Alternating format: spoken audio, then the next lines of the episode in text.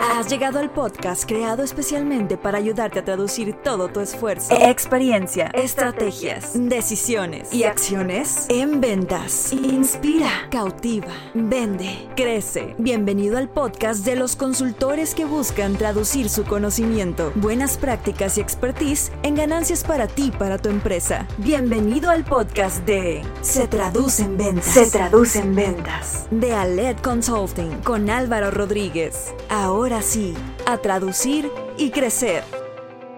Este episodio va para todos aquellos que quieran saber más de Customer Experience.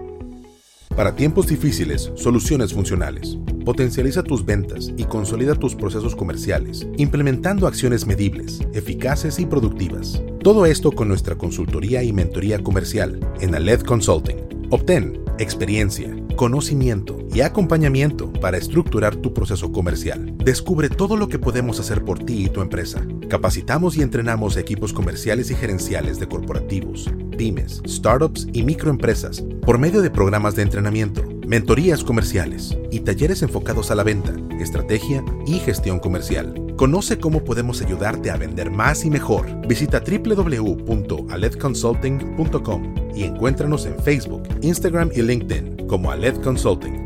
Aled Consulting. Inspira, cautiva, vende.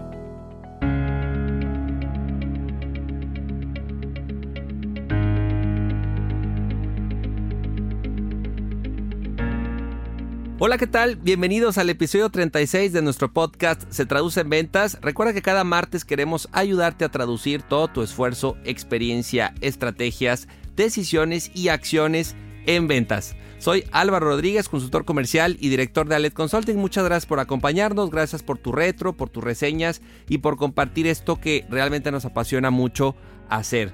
Seguramente en tu empresa estás teniendo hoy el reto de llevar un buen servicio al cliente, de dejar satisfecho a, a tus prospectos, a tus clientes, que obviamente haya una recompra, que te recomienden, que se conviertan en embajadores de tu marca y toda esta parte que muchas veces pues suena muy bien en, la, en, en, el papel, en la teoría, pero ya en la práctica es todo un reto ejecutarlo, implementarlo y lograr todo esto. Entonces, por eso invité hoy a Yami Almaguer, porque ella es eh, una experta en el tema de Customer Service, de Customer Experience. Y bueno, pues ella es licenciada en Administración de Empresas, con maestría en Administración de Comercio Internacional. Tiene más de 20 años de experiencia con todos esos temas, estrategias de servicio, de experiencia cliente en empresas. Y bueno, también ella es autora del libro Customer Service versus Customer Experience, en donde comparte su metodología con directivos, propietarios de empresas y líderes de equipos que estén interesados en llevar a su empresa más allá que brindar solamente servicios, o sea, realmente evolucionar a brindar experiencias a sus clientes. Entonces, pues me da mucho gusto que Yami esté con, con nosotros. Muchas gracias por aceptar la invitación, Yami. Creo que podemos hablar muy bien, muy a detalle de, de este, este mundo, ¿no? Del Customer Service y del Customer Experience. Bienvenida. Ay, muchas gracias Álvaro, encantada de estar aquí y ya estaba esperando esta invitación. Sí, no, hombre, encantado. De verdad que este cuando cuando estábamos haciendo la planeación de los temas, decíamos, oye, servicio al cliente, hay que hablar de esto, ¿no?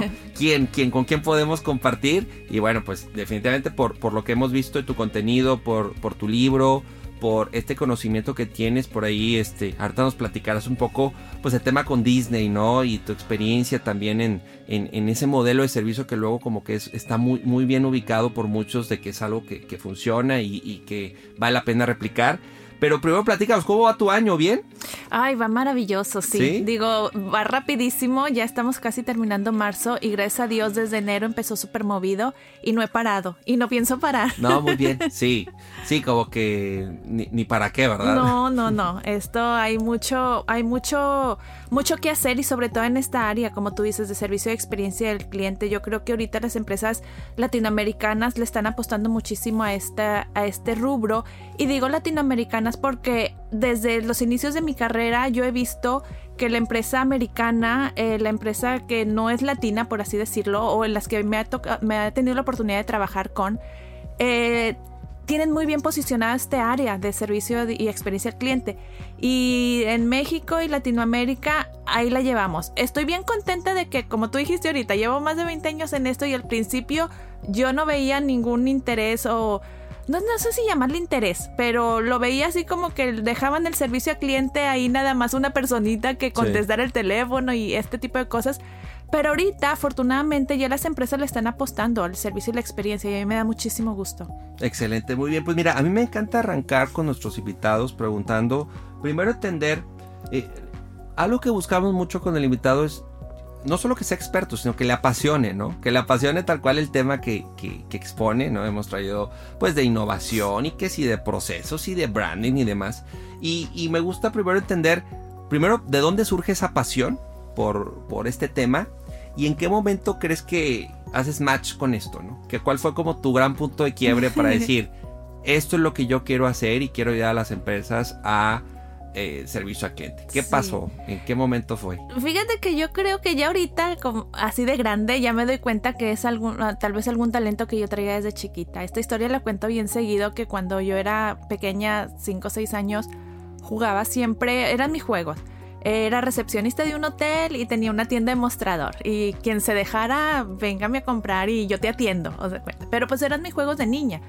Yo no sabía que tal vez ahí había un, o había un talento escondido hasta que ya empiezo a crecer, mm, estudio la carrera tal como le mencionaste, soy licenciada en Administración de Empresas, hago mi maestría y después me voy a trabajar, mi primer trabajo fue en Disney, en Orlando, Florida. Ahí, fíjate Álvaro, que cuando llego a Disney eh, empiezo a darme cuenta de la metodología que usa esta empresa, que a nivel global es un referente de Customer Experience, y a mí me empieza a apasionar. Eh, a diferencia de mis compañeros de trabajo, que pues era un trabajo más o eh, es, así normalmente, yo sí me empiezo a, apasionar por la metodología que rige y que está detrás de una empresa como esta. Y ahí es un despertar para mí. Y yo creo que ahí es donde empiezo a, adentrarme, a documentar, primero mentalmente, después ya haciéndolo notas, etcétera.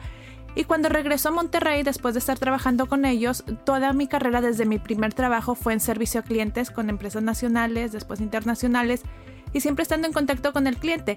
Y ahí es donde empiezo a descubrir lo que te decía ahorita al inicio, que, a ver, ¿por qué no, no está el peso suficiente a esta área? ¿Por qué no le dan las empresas el presupuesto suficiente a esta área? Y es donde empieza mi, despertar. Ok. Bien, qué padre, ¿no? Es como una experiencia, un viaje o, sí. todo ese tiempo. ¿Cuánto estuviste en Disney? Estuve. Sí, estu eh, primero estuve en un programa internacional que duró un año y después, eh, em, em, quedó un rato más, extendí mi contrato. Este, y yo creo que fue como más de un año, un poquito más de un año, y después ya regreso a Monterrey. Ok. Pero fíjate cómo lo que viste ese año marca mucho tu rumbo de pues de qué hacer, ¿no? Y de cómo apoyar a las empresas, y tu libro y todo eso, ¿no? Bueno, fíjate, eso fue, fue gradual. Eh, cuando yo fui a Disney y todo, empezó mi despertar. Empecé a documentar, empecé a interesarme, después lo empecé a vivir aquí en México. Cuando cambio de empresa mexicana a empresa extranjera en trabajo aquí en Monterrey, también es un despertar para mí.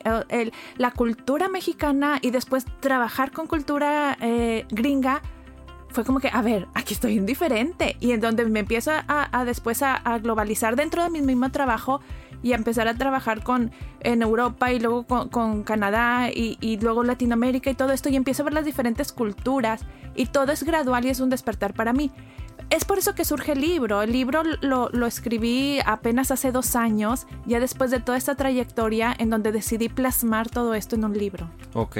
Qué bien, qué padre, qué padre lo del libro. Sí, por ahí tuve oportunidad también de revisar y conocer más a detalle qué, pues qué es lo que contiene este libro y de qué platicas. Y, eso me lleva a preguntarte de inicio. Yo creo que cuando vale la pena empezar con la explicación de los conceptos y las diferencias, ¿no? Entre lo que es customer service primero y después pues el customer experience. ¿Por qué? Porque muchas veces pasa que creemos que es lo mismo, ¿sí? O eh, creemos que lo tenemos bien o asumimos, como decías tú ahorita, que con solo poner a una persona con que ya tiene tres años de experiencia este, en servicio al cliente, ya, listo, la pongo en mi, en mi empresa y tan tan. Pero primero, conceptos y diferencias entre uno y otro. ¿Cómo lo ves tú?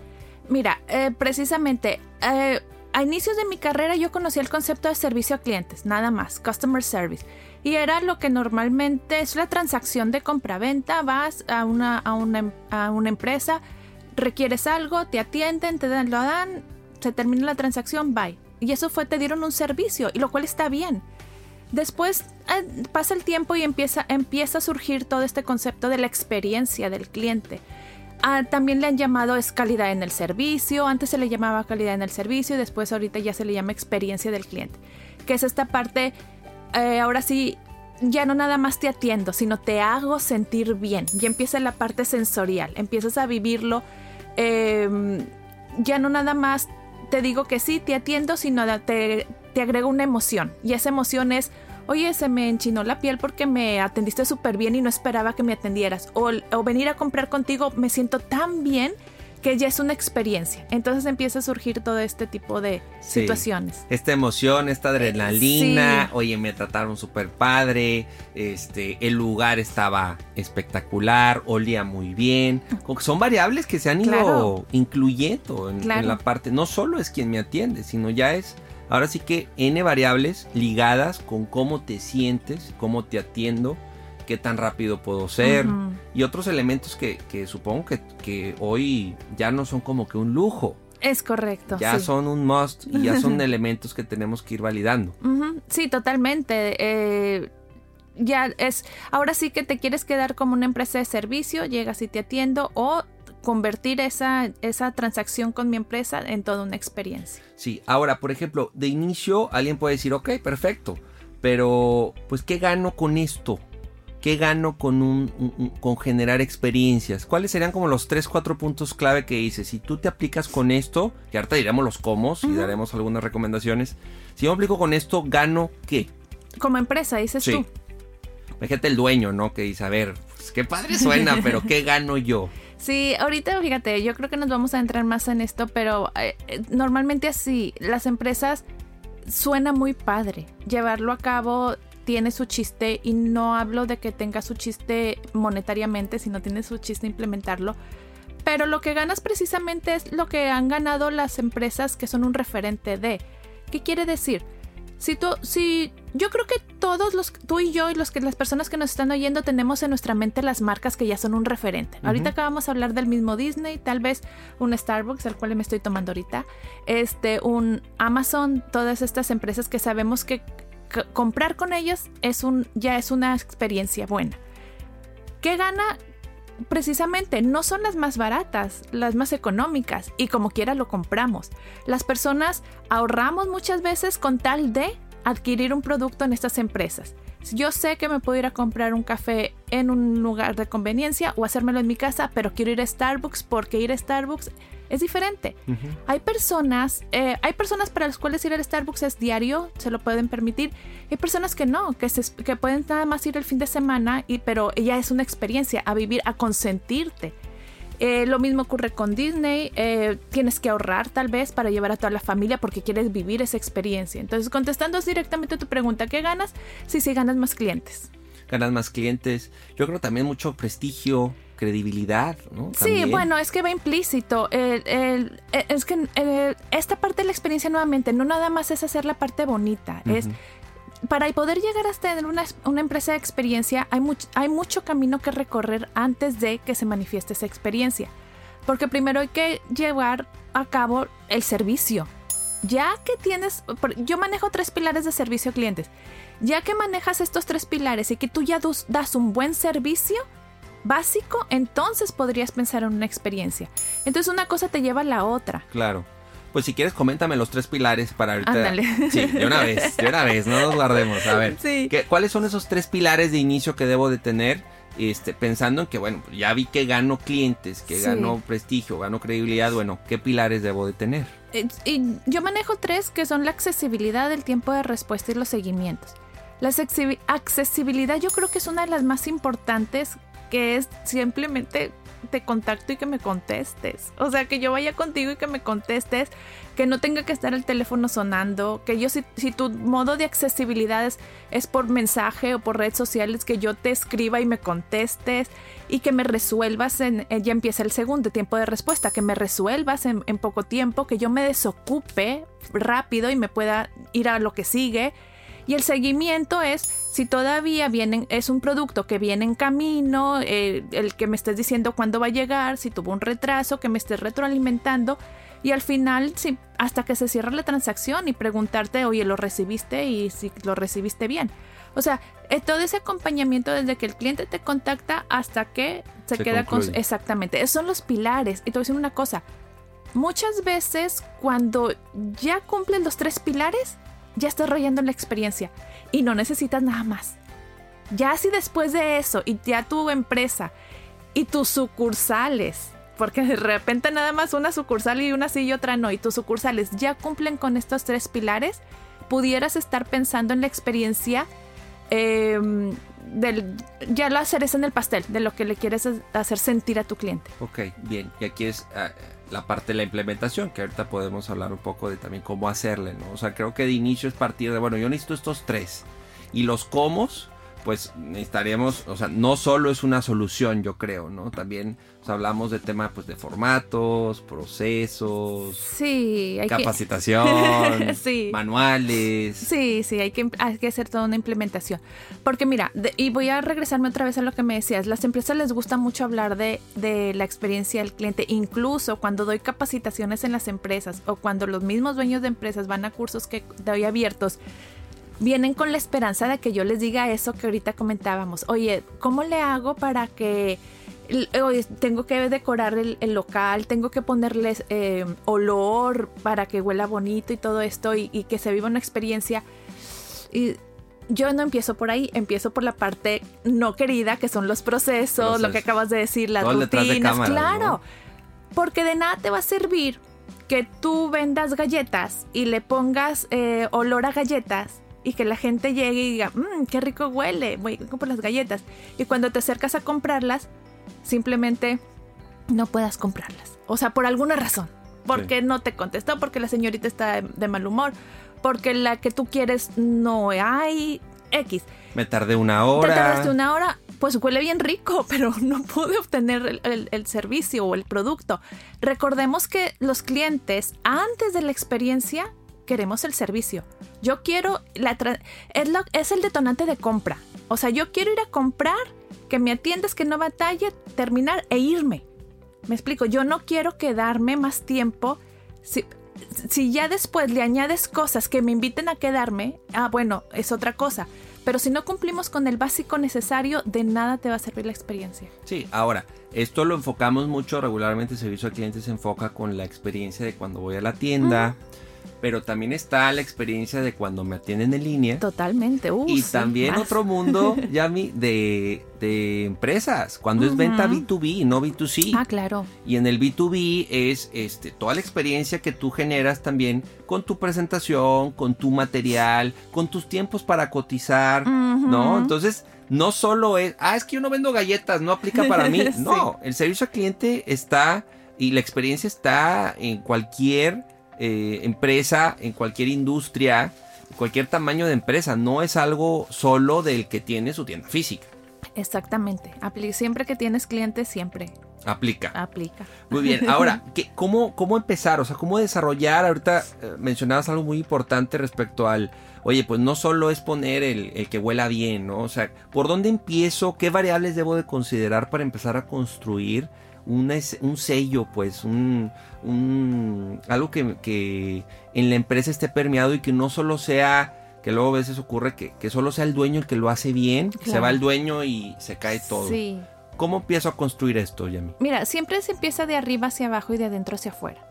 A lo que voy es, empiezas del dueño para ir cascadeando y de adentro de la empresa hacia afuera hacia el cliente es muy difícil empezar desde abajo para arriba. O sea, primero el dueño, el director, el CEO, el, lo que sea, tiene que estar comprometido y tiene que tener muy bien eh, dentro de sus... Así comienzo yo siempre, los anhelos del director. Tiene que tener sus anhelos enfocados a, a este rubro, a querer convertir a tu empresa en una empresa de servicio de experiencia cliente. Entonces, empiezo incluso el libro así, empiezo mis capacitaciones así y pongo a los directores a ver cuáles son tus anhelos. Escriba primero tú como director o dueño de empresa qué es lo que quieres lograr. Es un diagnóstico para saber en dónde estás y a dónde quieres ir. Porque luego queremos empezar a implementar y ni siquiera sabemos o no somos congruentes y todo esto. Entonces, primero los anhelos del director.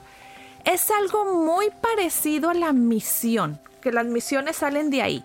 ¿Qué es lo que se supone que Ah, sin embargo, cuando hablamos de empresas grandes, una misión tal vez está ya constituida y está viviendo en la página web o en el corcho de la empresa.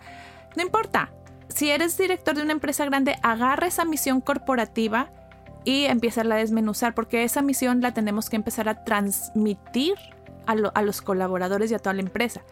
Si tu misión es satisfacer las necesidades de los clientes, exceder sus expectativas, esto y que el otro, pues entonces empieza a definir qué es satisfacer esas necesidades, cómo vas a excederlas. Yo les pido mucho a los directores de empresas que, que imaginen una empresa tú vas y consumes y que te gusta mucho. Que tú dices, mira, yo quiero llevar a mi empresa a ser como esta. Ok, ese puede ser un ejemplo de anhelo. Eso es un ejemplo de anhelo, exactamente. tener dos, tres referentes. Exactamente. Ahora, esos dos, tres referentes, tú escribe eh, por qué te gusta esa, esa empresa. Te doy un ejemplo. Si, y eso ese ejemplo me lo dio una, una propietaria de empresa en uno de mis cursos. Les puse este ejercicio y me dijo, pues mira, Yami, a mí una referencia es la agencia de autos donde llevo mi carro. ¿Por qué? ¿Sabes qué? Me dice, cuando voy eh, a dejar el carro en mantenimiento, aparte de que me atienden bien, no batallo, la cita, siempre me ofrecen un carro mientras lo tienen el mío en reparación y yo me puedo mover con ese carro y no batallo. Dice, y eso a mí me facilita las cosas. Ese es un ejemplo muy tangible con el cual tú ya puedes agarrar para entonces saber que, a dónde quieres llevar a tu empresa y poder tropicalizar el ejemplo a tu empresa. Claro. No, y creo que también adicional a esa parte de tener referentes, en la parte de anhelos, eh, que bien mencionas, está la misión, la visión, los valores, los pilares de la empresa, también creo que es mucho de la esencia de la empresa y del cómo nos vemos, cómo yo veo a la empresa. O también creo que igual y tú lo haces con, eh, como ejercicio de, pues para mí, dueño, ¿cuál es un servicio a cliente top? ¿Qué variables van ahí? No, no pues rapidez, este, tanto tiempo, porque luego decimos, bueno, es que todo lo tienes que resolver en 10 minutos. Pues ¿por qué 10 minutos? Bueno, aplica o no aplica para mí 10 minutos. Acabas de decir algo muy importante. Eh, es lo bueno de las capacitaciones. Ahí yo en las capacitaciones que doy, llevo a los directores a, dar esta información que sea muy tangible. Siempre se me van con eso que acabas de decir. Eh, le pongo los anhelos y me ponen como una misión. Eh, ofrecer un servicio de calidad. que nuestro servicio, sí, entonces ofrecer servicios de calidad. A ver, ¿qué es? Para ti, ¿qué es? ¿Qué es? responder con la mayor rapidez. ¿Cuánto es la mayor rapidez? Ahora, nuevamente, tú pones esos tiempos. Yo les pregunto a, las personas que les doy capacitaciones en las empresas y les digo, ¿ustedes cada cuánto responden? Y siempre todos invariablemente me dicen, pues tan rápido como pueda. Entonces, la empresa no tiene establecidos tiempos de respuesta con sus colaboradores. Y luego, esos tiempos de respuesta, yo tengo unos en mi metodología que yo sugiero, sin embargo, no tienen que ser esos. Tú como empresa debes de decidir cuánto tiempo es para ti lo que, lo que vas a tardarte en resolver y en solucionar de acuerdo a tu producto o servicio. Y esos tiempos los tienes que dar a conocer a tus clientes, porque la mayor insatisfacción de los clientes es que la expectativa es distinta a la realidad. Totalmente. Entonces ahí es donde empieza toda la, variación. Ok, entonces ah, tiene que haber como un análisis interno no solo del director, sino con su equipo de estos anhelos. Y ya que tenemos palomeados estos anhelos, Yami, ¿qué, qué, seguiría o qué tendríamos que empezar a, trabajar para construir un servicio al cliente espectacular, experiencias y demás. Ya que tienes establecidos los, los, anhelos de manera muy tangible, me refiero a cuánto tiempo, estamos hablando de tiempos de respuesta aquí te va. Eh, uno, otro propietario de empresa me decía, eh, quiero, eh, uno de los anhelos es que la comida, porque tenía un, restaurante, que la comida siempre tenga la mejor presentación. Nuevamente, subjetivo. ¿A qué te refieres con la mejor presentación? Tus mismos colaboradores deben entender a qué te refieres. Ya llevándolo a, analizar, analizar, analizar, que llegamos a, la conclusión de que lo que él quería era que los alimentos lucieran igualitos a las fotos que ellos estaban este, ofreciendo. Ándale, ya estamos hablando de algo tangible. Bueno, ya que tienes los anhelos tangibles, así como te digo, si es igual a la foto o 10 minutos o lo que sea, hay que empezar a permearlo con, los colaboradores. Entonces, que todo mundo lo entienda. Por eso hablo de, la, de que sea muy tangible. Si tú les dices calidad en el servicio, responder tan rápido como sea posible o que los alimentos sean eh, de buena presentación, yo no estoy diciendo nada. Porque todo mundo lo va a tomar de diferente manera. Tiene que ser con santo y seña. Sí, santo y seña. Un, un, director me dijo, o sea, Yami, que tengo que hablarles como si fueran niños de 5 años. Y yo, claro, sí, háblales como si fueran niños de 5 años. Así.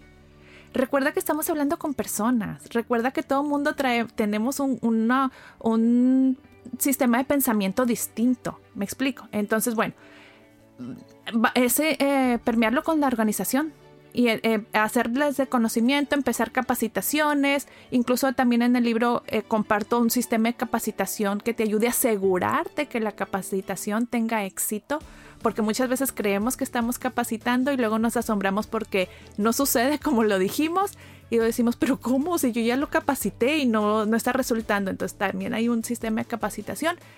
Y ya que lo tengas capacitados a todos internamente y todo, no necesitas ni siquiera terminar. Luego, luego vas a empezar a ver, a ver frutos al exterior. Luego, luego. Entonces ya, ya empieza eh, las personas a moverse de acuerdo a esto. Todo esto hay que meterlo, como tú dices, en procesos, en sistemas. Hay que meter, poner mediciones y hacer, asegurarte que si tienes sucursales se hagan todas las sucursales, en todos los turnos. Y sí, lo que te iba a comentar, que la capacitación tiene que ir también complementada o incluso a veces antes de la capacitación una revisión este, de procesos, ¿no? De formatos. Que luego también, y, ahí entro también con cuestiones de las barreras o las limitantes que se tienen. Creo que a veces también está mucho la resistencia de, no, no, no, no son importantes los procesos, ¿no? Este, pues con una capacitación y, y listo, pero no le damos seguimiento, no validamos que el proceso, que tampoco es hacer un libro de procesos, Digo, si lo haces buenísimo, pero creo que es como un ABC, ¿no? una versión 1.0 de procesos, de formatos y que vaya evolucionando también, Y que vayamos validando si ese proceso es un obstáculo o realmente me ayuda a ser más eficiente, más productivo, más rápido. Exactamente. Y, y fíjate, eh, empezamos con los anhelos del director. El siguiente, siguiente paso a esa capacitación son tus, son tus, el director general, son tus directores los que le siguen. Mandos medios. sí, sí, son directores o gerentes. Y después ellos van hacia sus, supervisores o jefaturas y después ya se va la cadenita hacia abajo, ¿no? Entonces, así es como por eso te decía de arriba hacia abajo. Eh, tienes que tener on board a tu staff directivo si tú no tienes on board a tu staff directivo, vas a batallar muchísimo. Ok, entonces aquí hablamos de que realmente haya un convencimiento no solo de una persona, sino de que se vayan sumando más y más y que quedan realmente en un en todo lo que se está definiendo. Si se suman los de arriba, con los de abajo no vas a tener problema. ¿Y sabes qué es lo que pasa, Álvaro? Que cuando voy a las empresas, todos esos de arriba se están quejando los de abajo. ¿Y los de abajo de los de arriba? Sí, claro. Sí, claro. Y los de abajo y los de arriba. Pero los de arriba empiezan a decir, es que la gente no hace. Entonces me llaman para eso, me llaman para que los cambie a los de abajo. ¿Me explico? hablando en cuestión de jerarquía, ¿no? Porque luego también los de arriba, los de abajo. Ah, bueno, hablando de jerarquía, sí. sí, luego también hay quien me ha tocado, ¿no? como que los de abajo y demás, pero no, es, por, jerarquía. por jerarquía organizacional. Sí, sí, O sea, tal cual. Pero sí, está mucho esa barrera, esa resistencia o como de todo lo que me dice el director no aplica en la, en la operación, que es otra barrera muy ah, común, ¿no? Sí. O sea, todo esto que me plasmas de procesos, de manuales y demás, ya ejecutándolo, hay una distancia enorme. Es más, mira, te voy a decir algo. Tu director de empresa o dueño de empresa, aquel colaborador que, que se estén quejando de él, o aquel equipo de trabajo que se estén quejando de él, chécate quién es su líder. El líder es el, el problema. Ok. El líder es el problema. ¿Y qué hacemos con ese líder? Pues mira, primero hay que, hay que eh, evaluarlo y después de plano si no es limpia. Es que sabes que hay personas que no, que no, o sea, por eso te digo que tienen que estar on board. Con un líder que no esté on board, te va a boicotear el proceso. Sí, hay una frase que menciona uno, uno de mis consultores en, en Alet que dice, si no sabe, le enseño. Si no puede, le doy herramientas. Y si no quiere, le doy las claro. Que luego también este es otro otra barrera muy común que luego el niño dice, pues es que pues tendría que despedir a todos, o esta limpia que tú mencionas, pues ahorita no puedo porque pues Sí. me va a costar mucho, entonces pues ya sé que tengo a dos o tres que no y no logran tampoco Sí. in- este incorporarlos a, a, a lo que se quiere, Yami, ¿no? Y también se convierte en un, en un tema sí, complejo. es todo un tema, o sea, todo esto no, no cambia de la noche a la mañana. eh, y ese es uno, yo creo que de los paradigmas que existen cuando me hablan las empresas a, a darles cursos a los colaboradores. Es, es hay, fíjate, hay una empresa me llama y me dice, oye, Yami, tienes un curso para frustración, para la frustración. Tolerancia a la frustración. Ajá, tolerancia a la frustración. Y le digo, ¿y qué están? Porque están frustrados los vendedores. Pues lo que pasa es que hicimos ciertos cambios de políticas, este, el que el otro, y pues eh, están batallando con los clientes y pues están frustrando. Pero, ey, o sea, me dio esta ternura. Yo dije, hay cositas, o sea, quieres darle un, un curso de frustración, pero donde está mal implementado son esos cambios. Y no es que, no te estoy diciendo que no hagas esos cambios, es que implementar cambios requiere también todo un, un proceso de gestión de cambio, etcétera, cual tienes que ir llevando eh, a los colaboradores y no llevándolos a un, a un curso de, de frustración. Sí, no, lo que pasa es esto, creo que también hay cosas que ya no, ya no se quitan con una aspirina, es lo que luego digo. O sea, sí. ya, esto ya no es de una curita, ya es de irnos a fondo. Sí. Y sí me pasa que de repente llegan con la inquietud de capacitación, pero nos damos cuenta que es consultoría. ¿no? Que primero necesitamos resolver procesos, formatos, números, este, darle orden a, a temas que ya nos den esa fuerza al momento de capacitar. Y creo que en servicio al cliente lo, el reto es definir una ruta, ¿sí? Ya hablaste primero, por ejemplo, de anhelos y luego ver cómo andamos en procesos, cómo andamos en formatos, hacer un pivoteo, ¿no? Una prueba, prueba y error en una sucursal, este, y de ahí también incorporar al equipo a que ellos den sus iniciativas, sus ideas, y ya de ahí, después de todo este proceso, poder eh, capacitar, ¿no? Y dejar manuales y hacer validaciones y demás. No es tan fácil como parece, no es algo de un día a otro. como No es de un día a otro, ajá, es- requiere disciplina, conocimiento y, y se puede llevar a cabo, pero mm, llevándolo dentro de un proceso de agendar, de, de, de, no sé, tu año, cómo vas a- en qué vas a trabajar, claro que lo puedes lograr y en la vuelta de un año tienes una cultura distinta. O sea, si lo empiezas a trabajar con el seguimiento, con la constancia y la consistencia, claro que lo logras y vas a tener una empresa muy distinta. Si iniciaste en el 2021 al inicio del 2022 y eso te lo puedo firmar. Bien, que esa es otra y la, que- la quiero conectar en cómo voy validando que voy avanzando. ¿Cuáles serían esas dos, tres señales o dos, tres métricas Ujú. que pueden indicar que estoy haciendo bien las cosas en servicio al cliente? ya? Ah, hay métricas de satisfacción del, del servicio al cliente en donde puedes, es- puedes medir o saber si las estrategias que estás implementando te están dando resultado o no. Incluso esas estrategias específicas. Y es donde empiezan a lo mejor las tres, tres métricas más importantes. Hay muchas formas de medir, pero hay tres muy importantes o las más conocidas dentro de servicio a clientes, que es el Customer Satisfaction Score, que es el CSAT, eh, el, el, CS el effort, el Customer Effort eh, Score, que es precisamente el de satisfaction, es nada más la pregunta que qué tan satisfecho estás con el producto o servicio, con la milla, con mi atención, qué tan satisfecho estás. Aquí nuevamente mi favorito, el Customer Effort. ¿Qué tanto batallaste para acceder a mi empresa? Nuevamente la accesibilidad. accesibilidad, Para mí la accesibilidad es un punto muy importante y con ese mides eh, nada más eso, qué tanto cliente batallaste o qué tanto esfuerzo, es la palabra, qué tanto esfuerzo hiciste para contactarme o llegar conmigo. Y el último que es el famoso NPS, que es la pregunta, ¿me recomendarías sí o no? Cliente me recomendaría sí o no, que es el NPS. Entonces, estas tres preguntas te dan tres resultados que yo creo que van así como en un journey map, que es el, la accesibilidad, la satisfacción y luego el último, ya que te vas, pues me recomendarías o no me recomendarías. Sí, creo que es importante también la implementación de, de encuestas, ¿no? Que cada vez veo que pues ya no es la hojita ahí, ¿no? Sino tal cual te comparten una liga o ahí mismo hay una tablet o, o luego he visto estos como aparatos, ¿no? Donde, donde ahí mismo vas llenando, Sí, ¿sí? De manera muy, estas pantallas. sí. Y, y creo que sí o sí es, es tener muy claro cómo se sintió el cliente contigo con estas preguntas que mencionas. Y, y también incentivar el tema de las opiniones, ¿no? En lo digital principalmente.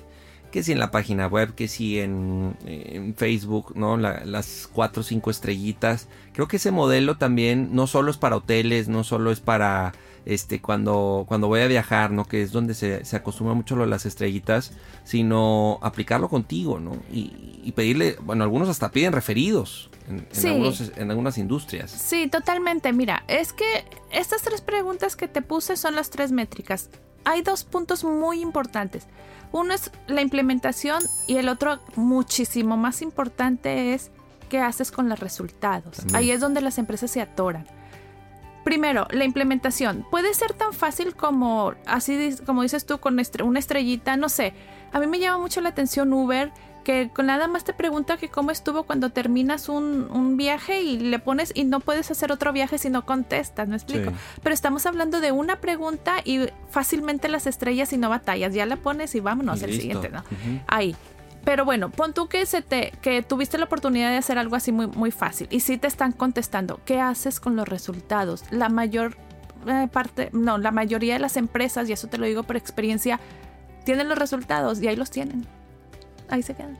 O sea, o pasan meses para, para analizar los resultados. Y el paso número uno, después de que tienes resultados, cualquiera de, de las encuestas que hayas hecho, es ir a identificar, antes de cualquier cosa, identificar a todos esos clientes que te penalizaron. ¿Quién te puso rojo? ¿Quién te puso cero? ¿Quién te puso no está satisfecho? Y contactarlos inmediatamente para que puedas saber si todavía puedes rescatar ese cliente. Sí, porque ya se abrieron contigo. ¿no? Y a lo mejor también dicen, el, por uno que ya te pone que no, hay cinco que no te dijeron que no habías cumplido. O sea, es- eso también, ya con uno no es solo él. Sí, claro, más. sí, pero si tú ves los resultados y empiezas a tomar acción dos semanas después, un mes después, pues sí, ya sabes que uno o cinco te dijeron que no, pero ya no puedes hacer mucho. ¿Me explico? Sí. Y otra cosa que bien importante es comparte estos resultados con tus colaboradores. Compártelos con el equipo. Sabes que el equipo está bien interesado. Es impresionante cómo les gusta saber los resultados de las encuestas, sean buenas o sean malos. Sí, bueno, incluso hay empresas donde eso está ligado a un esquema de, compensación variable, ¿no? Sí, Que parte del bono va a cómo te calificó el, el cliente. Sí, va como te calificó el cliente, y, pero a veces, y, estoy de acuerdo, y qué bueno. Sin embargo, ábreles los resultados, ábreles los comentarios, ábreles, porque si te hacen tu compensación cada tres meses o cada seis, voy a saber y ya de cuenta. No, ábreles y, y muéstrales lo que los clientes están diciendo en el momento. Créeme que los colaboradores es bien importante y es un incentivo bien padre para ellos el conocer lo que sus clientes están diciendo. Sí, sí, y, y das también el clavo con mencionar de lo importante que es el seguimiento al cliente, ¿sí? Para eh, más con el, digo, con el que te fue bien, pues claro que ah, tienes que buscar las formas de seguir en contacto porque Claro. le fue bien y pues hay que incentivar que te recomiende, hay que mandarle contenido cada cierto tiempo. ¿no? Tiene su correo regularmente, bueno, ¿qué vas a hacer con ese correo? Y con el que no, pues como mencionas, abordarlo y decir, bueno, ya nos dimos cuenta, no fue la mejor experiencia, te ofrecemos esto o este te invitamos a esto, tal, tal, tal. Pero también el seguimiento con los colaboradores. Sí. Insisto en esa parte, Yamil. O sea, el que el proceso se esté haciendo como dice el libro, como que el formato se esté, esté evolucionando, que la capacitación no sea, no es de una vez. Ah, no, claro. Esto tiene que ser Sí, continuo y es a diario. Sí, la y validar se está haciendo o no se está haciendo. Porque, pues, a veces solo con- creemos que con un formato, con un proceso, Sí. con una capacitación, ya esto cambió. Y aunque sí hay cambios inmediatos, Sí, se caen. sí, sí, sí, yo creo que el- la clave del éxito en todo es la, la constancia y la consistencia, para todo. Entonces, este, por eso a mí me gusta mucho sugerir el agendar o el calendarizar las, las campañas, los seguimientos, las acciones.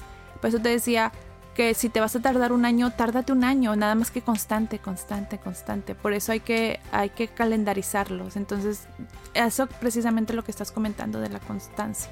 En, en estos tres temas, ¿no? formatos, sí. procesos, Sí. capacitación. Sí, Bien, ahora está ahorita mucho el reto también, eh, Yami, pues del servicio al cliente, pero físico. Porque con tema pandemia, pues hay cuestiones que, que, que nos ha tocado, ¿no? Ciertos establecimientos pues que están...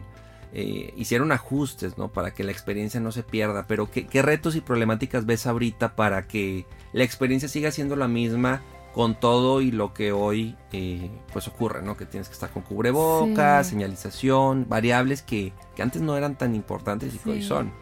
Yo creo que aquí tenemos un, un, bastantes oportunidades bien padres con la pandemia. O sea, eh, podemos utilizar todo a nuestro favor. Si estamos hablando de lugares físicos, eh, tratar de que esa tomada de temperatura que te hacen en la entrada y esa, ese gel y todo eso que no se vuelva algo tedioso porque ya se está volviendo que tengo, o sea, tengo que hacer fila porque no es eficiente el que te dejen entrar, ¿no? Entonces, desde ahí. Desde ahí. Entonces, eso, ¿por qué no convertirlo en algo divertido, en, en una oportunidad para darle una experiencia a, a, tu cliente? ¿Qué tal si regalas tapabocas eh, eh, con, con, algo padre de, de, tu marca y con el simple hecho de que te regalen un tapabocas en la entrada, aunque tú ya traigas el tuyo con tu marca, es algo muy padre. Y te lo cuento rápidamente. Fui a, estaba con una amiga que traía un tapabocas negro, pero muy bonito el tapabocas, y le dije, ¿dónde? Ay, le dije, yo quiero uno, ¿dónde, dónde te lo dieron? Y me dijo, en tal restaurante. Dijo, eh, ahí te lo dan, te lo regalan. ¿No crees que.? No, no fui, pero quiero ir al restaurante nada más a que me den un tapabocas como ese. Uh -huh. Me explico. Entonces, qué padre que puedes convertir algo en una experiencia eh, a tu favor.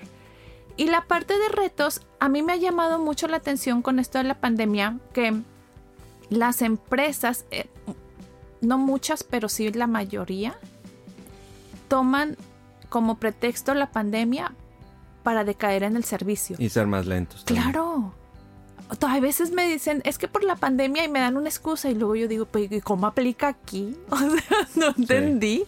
Entonces las empresas muchas a, a, veces se están escudando en esto para, para no, para decaer en el servicio, cuando podría ser al revés. Sí, sí, yo creo que es, es una de las principales problemáticas que se ha hecho más lento o, o más, más, cansado, más... Eh, lo he vivido en bancos, en oh, restaurantes, sí. me ha tocado ver sí. también yo creo que también el, el, tema de la problemática hoy que tenemos, principalmente en la, en la parte física, o sea, en establecimientos, ya mí es que la gente trae menos tolerancia y anda muy estresada. Sí. Anda muy desgastada. Claro. Anda, anda, o sea, ya llevamos un año con esto sí. y también creo que la tolerancia, la frustración del cliente. Uh -huh, uh -huh o a veces el desahogo es uh -huh. con el establecimiento. Sí. Sí. No sé si a ti te ha tocado ver, yo ya vi dos, tres videos donde en un banco la gente empieza a reclamar y empiezan a pegarle al, o sea, empiezan ahí a hacer un caos en el banco por un, una tardanza sí. en el servicio, ¿no? Entonces, sí.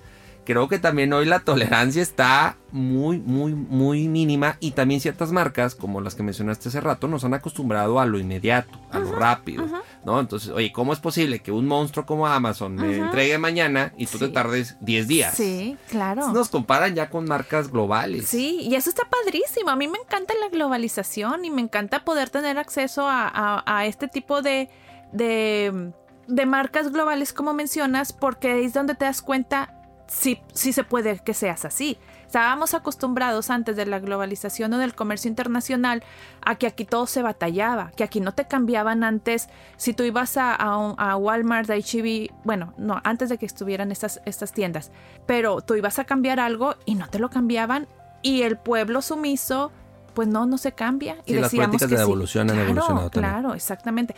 Y han, han evolucionado por la llegada de estas marcas. ¿Me explico? Entonces, a mí me encanta la globalización y lo digital porque te das cuenta que no tiene por qué ser así. O sea, no sí. tiene por qué ser así. No, y, y, del otro punto, yo creo, algo que he platicado con clientes, igual tú dime qué opinas de esto, de, de si en la medida de lo posible también, no, no, no que sea una venta transaccional. De repente también el cliente con, con, una sonrisa, con un buenos días, con cómo va tu día. O sea, son sí. temas que hemos escuchado por años, sí. pero que ahorita sirven también. ¿Sí? O sea, estamos viviendo lo mismo tú y yo y, y, y me y empatizo contigo, sí, ¿no? Y te deseo sí. un buen día. Sí. Este, te doy un, oye, qué, qué, qué bonito está tu hijo Ajá. o qué ha aplicado tu hijo. No sé, algún cumplido, muy casual. Oye, sí funciona, ¿eh? Claro. Claro que funciona. Alguna vez estuve dando una capacitación en una, una tienda de mostrador Y tratando de, de, ver esta diferencia y de hacer un pequeño experimento, empecé a utilizar esto con las personas y hacerles este tipo de cumplidos. Créeme que te compran más. Y eso lo experimenté en carne propia. Entonces sí, funciona. Son, son parte de los retos, ¿no? Y no se trata de, bueno, entonces a todos búscale un cumplido, tampoco, ¿no? Pero creo que, que son elementos que te van sumando al momento de estar interactuando. Y otro, otra barrera muy común, Yami, que, que está es que luego también, pues el colaborador tiene, tuvo un mal día, ¿no? o, está, trae N broncas, trae situaciones personales que luego las lleva al trabajo. Sí, totalmente. Y así como el cliente se desahoga, pues yo también me desahogo y a todos los trato mal. Me, entonces, ese, ese es otro de los retos que tenemos, ¿no? Sí, ese es otro de los retos, precisamente, ese es esa es una es parte de la metodología que la cual recomiendo porque eso es muy común. Y tengo un quote en mi libro que pongo, no, puedes dejar el servicio a clientes en el estado de ánimo de tu colaborador. O sea, no puede suceder. Entonces, por eso el implementar una, una metodología te va a ayudar a que eso no suceda. ¿Por qué? ¿Cómo, qué, logra eso? logra que precisamente el colaborador cuando llega a su lugar de trabajo tiene que transformarse y tiene que transformarse. atrás hay una metodología que te respalda que tú haces trabajo con el colaborador para que él no llegue y descargue aquí sus, todas sus emociones.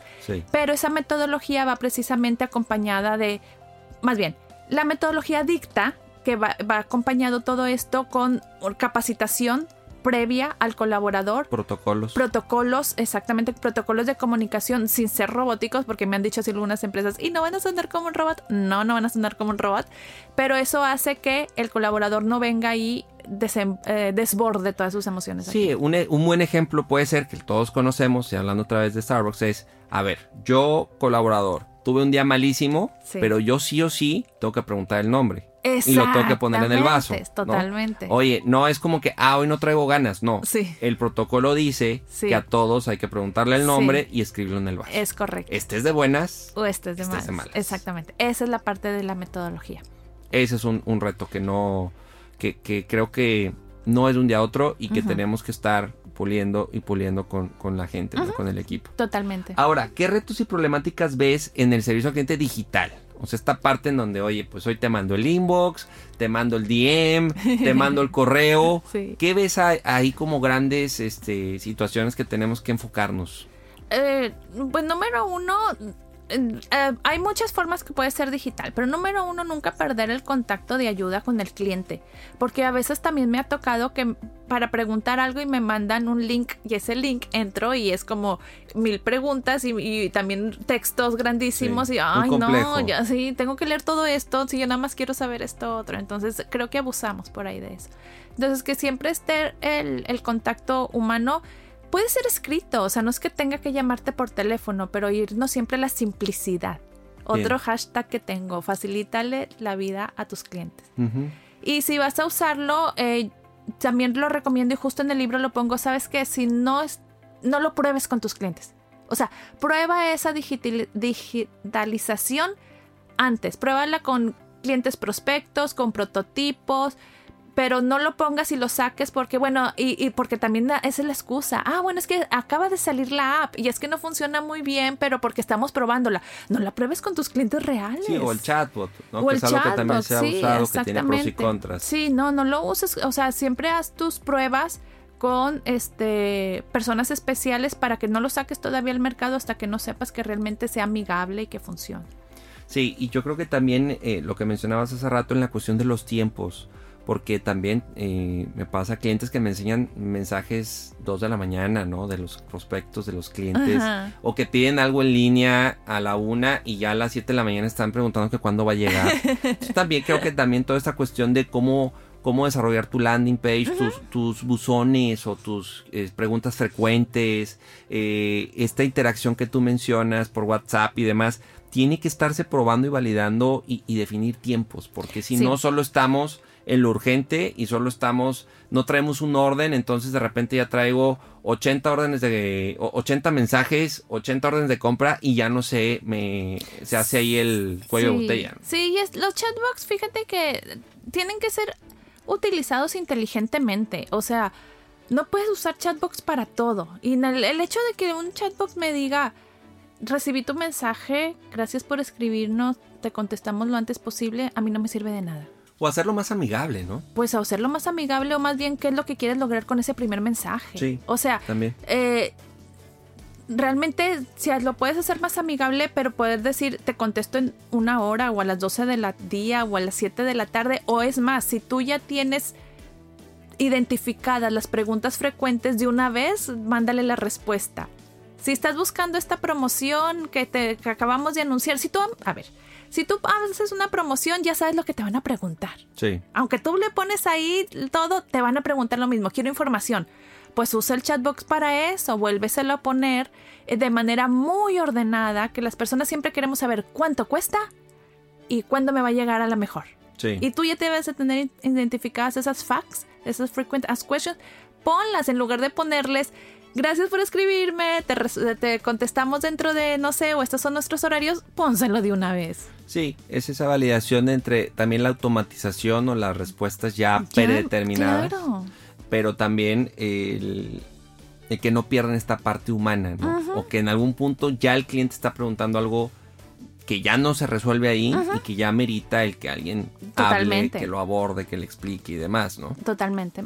Es un, es un reto lo, lo digital. eh, creo que de un año para acá se duplicó, triplicó o mucho más en, en ciertas empresas el número de mensajes de solicitudes respecto de, de prospectos, de clientes, de postventa, ¿no? Ujú, La postventa es otro tema. Y ha, ha sido como que también les ha costado a muchas empresas llevar ese orden, ese control. Sí, sobre todo porque han emergido muchas empresas que no eran, digi- no eran de e-commerce y ahorita están eh, saliendo a, a llevar sus productos e-commerce por obvias razones, lo cual es muy bueno, pero hay que empezar a evolucionar bien rápido para que no pierdas ese servicio o ese prestigio que a lo mejor tu marca ya tenía en la forma presencial y que no se vaya a perder cuando em- empiezas a mandarte de manera así online o digital o qué sé yo. Y aquí que también es un tema de recursos, también es un tema de procesos. Eso tema de procesos, Álvaro. O sea, créeme que los recursos en la mayor parte de las de los casos es, es lo de menos. Créeme que las empresas no tienen por qué- no tienen que invertir muchísimos recursos económicos. Casi te podría decir que es nulo. Y es más creatividad, es más proceso y es más orden. Esa es la palabra. Sí. Y en algún punto sí, dices, Ah. bueno, ya requiero a una persona más. Claro. Ya requiero a un gerente. Claro, ¿no? También sí. en algún momento ya es, Sí. ya estoy rebasado. Pero antes que nada es orden. A veces las empresas, más bien, las personas están desbordadas de trabajo por la falta de orden, por la falta de administración del tiempo. Eso es otra de las claves que manejo en el libro y en los cursos. Incluso yo manejo un módulo especial de administración del tiempo, porque si a ti te está desbordando el trabajo, sí, sí puede ser que tengas una sobrecarga, pero la mayor parte de las veces es falta de administración del tiempo. Es más, a mí me sorprende que en un grupo de 20 personas, yo pregunto, ¿quién usa agenda? Agenda, agenda. O sea, agenda digital o, o, o- del escritorio, pero no blog de notas, pero no post-it, no agenda. Y eso es menos del 10% de las personas que usan una agenda. ¿Para qué siempre recomiendo una agenda? Porque la agenda te permite proyectar a futuro tus actividades. Así de fácil. Y no la usan. Y al no usarla, pues ya se te vuelve un caos tu día y por eso no te alcanza el tiempo y no puedes implementar cosas nuevas o innovar. Sí. Sí, ahí hay N metodologías también, herramientas que, que han, han surgido en los últimos años respecto a cómo, cómo llevar a tu equipo, cómo lograr que se organicen. Un vendedor luego también Sí. lo hace muy bien, hace muy bien la venta, pero es muy desorganizado. Y a veces es, eh, tiene más relevancia para un resultado tu organización Sí. que tu forma de vender. Totalmente. Porque hasta tu número de visitas, de prospección, de llamadas puede eh, ser muchísimo más eficiente o eficaz o incrementarse si tuvieras una buena organización. Sí, no, de acuerdo contigo. Yo creo que ahí en, en lo digital, eh, a- lo mismo que hemos mencionado eh, en cuestión de lo físico puede aplicar para lo digital y que no le sacamos la vuelta. No, no, o sea, al final creo que si ya es un foco rojo, si ya es algo que te está dando mucho problema, éntrale de raíz a, a resolver y a implementar y a validar para que esto no, no- no se convierta en un, en un caos o, Digo que luego hay muchos elementos ligados con, con eso, que muchos que le entraron, como dices tú, a la venta en línea, pues tema de logística, tema de tiempos de entrega y demás. Hay, hay muchas cuestiones variables que tienes que ir palomeando para ir perfeccionando este servicio en línea, ¿no? Sí, totalmente. Bien, ahora en el tema, para ir cerrando, el tema de Mystery, ¿no? Mystery Shopper. Amo los Mystery Shoppers. Bueno, yo también. De hecho, nosotros hacemos esos ejercicios y, y te das cuenta de muchas cosas. Tanto cuando vas con, con el competidor, pero también cuando estás Sí. analizando continuamente este, a tu equipo. Es una buena sí, práctica, ¿no? Ay, no, sí, me encanta. De hecho, yo he sido Mystery Shopper y, y créeme que lo disfruto. Te das cuenta de muchas variables o que me decía un cliente, es que apenas me voy yo y, y como que Sí. ya se relajan y hay cosas que, que dejan de hacer. Oye, yo soy Mystery Shopper gratuito a veces de las empresas, pobrecitas las empresas, porque yo en todas partes ando checando el servicio a clientes y no Sí. porque me lo proponga, es que siento que tengo un chip integrado y en todas partes estoy checando y todo lo que no me parece siempre contacto al dueño para decirle. Sí, Entonces, sí. te digo que a veces lo Yo hago hasta sin querer. Sí, pues es que ya, no se nos quita el llego. Yo igual como consultor continuamente estoy evaluando este cómo me atienden tiempos, buenas Sí. prácticas. Ah, mira, ellos hicieron el chatbot, lo aplicaron bien. O sea, estoy así Sí. como que evaluando continuamente. Sí, totalmente. E- incluso es bien chistoso porque desde antes de que existiera el mail siquiera, yo me, me daba la tarea de, de escribirle una carta al dueño, de hablarle Sí. por teléfono para decirle, digo, toda la vida lo he hecho y ahorita con lo digital, pues bueno, muchísimo más fácil hacer ese contacto. Pero yo digo, no sé qué me ibas a preguntar de Mystery, pero Pues yo lo recomiendo ampliamente. Sí, no, sí. pro- pros y contras. Yo creo que tiene muchos pros. Si es una inversión y tendrías que definir también los cómo. sí. de cómo hacer un mystery si contratas un tercero o lo haces tú. Me ha tocado dueños que incluso este, crean un alias y, y se metan a la tienda en línea y Claro. piden a ver cómo cuánto tiempo se tarda, Sí. cómo llega el empaque, Sí. ¿no? Probar, pero sí que el equipo sepa que igual y con la señora que, que, que- que te está preguntando mucho o el señor que, Sí. que te está cuestionando, que está enojado, Sí. posiblemente él es alguien que te está evaluando. Sí, cuando los colaboradores o los empleados saben que existe, que la empresa lleva esa estrategia, sí se están cuidando. O sea, y si siempre están también eh, diciendo, tal vez este era eh, un Ujú. mystery shopper, tal vez no. Entonces sí funciona que ellos sepan. La otra es, si lo vas a implementar, siempre haz un checklist para que guíes a la persona que te va a hacer el mystery shopper para que sepa qué es lo que debe de evaluar y puede estarlo palomeando o escribiendo o, o fijándose, ¿no? Detectando. Pero ampliamente recomendado. El mystery. Sí. Sí, no, totalmente. Luego ya en la parte de contras puede estar el, el que solo se enfoca en lo negativo, que eso es algo que también de repente me lo, lo noto, ¿no? Como que, pues sí, perfecto, o sea, encuéntrale todo lo que no te gustó, pero tiene que haber dos o tres cosas que también se hicieron bien. Sí. Y que también el equipo no sienta que es como un castigo, que no lo vea como que ah, cierta amenaza, ¿no? A que, ay, no, estoy así como que, ahora sí como robot, como decía hace Sí. rato, porque pues me están monitoreando y generar como esa hasta paranoia, ¿no? Pues lo que pasa es que si haces un checklist, ahí lo estás haciendo imparcial. Todavía Sí. no sabes antes de hacer la, la actividad si es negativo o positivo. Entonces, haces el checklist de lo que quieras eh, evaluar y el resultado, pues si te salió todo negativo, pues sí fue negativo. Y si te salió negativo o positivo, eh, pues ahí te vas dando cuenta. Pero lo puedes hacer desde, o sea, el checklist desde antes, obvio, y, y ya el resultado pues va a hablar por sí solo. Definitivo. Muy Ajá. bien. Perfecto, Yami. Pues ya para ir cerrando, oportunidades, recomendaciones finales a quien nos está escuchando, tanto el vendedor, el gerente, el dueño, respecto a, a este tema que nos apasiona. Ay, pues, ¿qué te puedo decir? Este, yo creo que si te puedo dejar eh, un- una frase que engloba toda esta parte y no sabes por dónde empezar, siempre dirígete a esto. Facilítale la vida a tus clientes. Si tú no sabes si algo te va a funcionar o no, siempre pregúntate, ¿esto va a ser más fácil para mi cliente o más difícil? Y si la respuesta es más fácil, dale. Si es más difícil, vuélvelo a plantear. Entonces no pierdas de vista eso. Nuevamente, los clientes antes de querer vivir una experiencia, de que me hablen por mi nombre, de que huela rico, quiero que me atiendas rápido porque tengo cosas que hacer y me quiero ir. Ese es mi detonante de compra. Yo voy a decidir si voy, incluso en Starbucks. O sea, yo preferiría que no me digan mi nombre, pero que me atiendan rápido y, y sin batallar, a que amablemente me digan, Yami, eh, eh, se va a tardar tu café 45 minutos o no sé, te estoy exagerando. Pero eso es a lo que voy. O sea, primero la eficiencia, primero la facilidad y después le metemos la cereza en el pastel de hablarte por tu nombre, de decorar o de que huela a café, este tipo de cosas. Entonces el detonante de compra es eso, la facilidad. Sí, no, y ser claro con el cliente. También. Y también hay fallas. Y esa falla asumirla y resolverla, ¿no? Este, a veces también luego de malas experiencias, la empresa tiene una gran oportunidad de reivindicarse. Y a veces el cliente dice, wow, sí se equivocaron, pero eh, la verdad es que lo resolvieron muy bien o me cumplieron algo que yo ni me imaginaba. Totalmente. Y al final entender que los clientes pues son nuestros mejores maestros, ¿no? Y ellos nos pueden marcar mucho la pauta de qué sí, qué no, cómo vamos, qué hay que incorporar, qué hay que quitar. Por eso yo creo mucho en el mystery, por eso creo mucho en las encuestas, por eso creo mucho en, procesos, en formatos, en metodologías, en validar con el colaborador, e incluirlo en la implementación para que no sienta que algo que estamos imponiendo. Y todos estos elementos no solo son para una empresa de 200 empleados.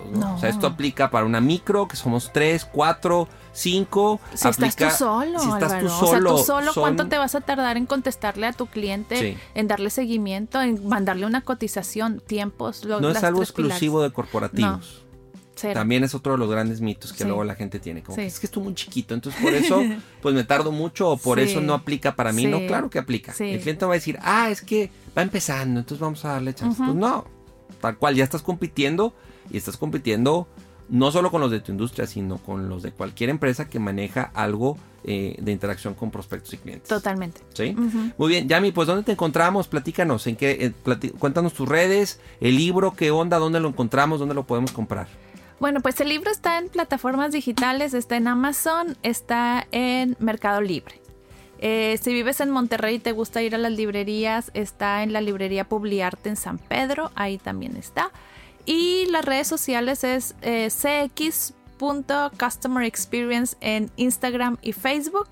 Y mi LinkedIn y YouTube es Yami Almaguer Gil. Ahí encuentras también en YouTube y en LinkedIn, bueno, en LinkedIn artículos gratuitos y en, en YouTube pues varios webinars y entrevistas así como estas en donde a lo mejor pueden tomar ideas eh, acerca del tema. Excelente. Pues muy bien, Yami, gracias por tu tiempo, gracias por compartirnos eh, toda tu, tu, expertise respecto al servicio al cliente. Y pues bueno, quiero agradecer muchísimo a ti que me escuchaste, que nos escuchaste, que disfrutaste esta charla. Te invito también a que te suscribas y nos dejes tu reseña en Apple Podcast y también visite nuestras redes sociales. Estamos en Instagram y en Facebook, cómo se traduce en ventas y Alet Consulting. Que por cierto, bueno, pues si quieres conocer más de lo que hacemos en Alet, me puedes mandar también un correo a álvaro.aletconsulting.com. Recuerda que estrenamos episodio cada martes. Te invito a que nos escuches el próximo martes en un capítulo más de Se Traduce en Ventas. Yo soy Álvaro Rodríguez y recuerda, inspira, cautiva, vende. Hasta la próxima. Episodio traducido. Acabas de terminar un capítulo más de Se traduce en ventas con Álvaro Rodríguez. Esta es una producción de Aled Consulting con Inspiral México. Síguenos en Instagram como arroba Aled Consulting y visita www.aledconsulting.com.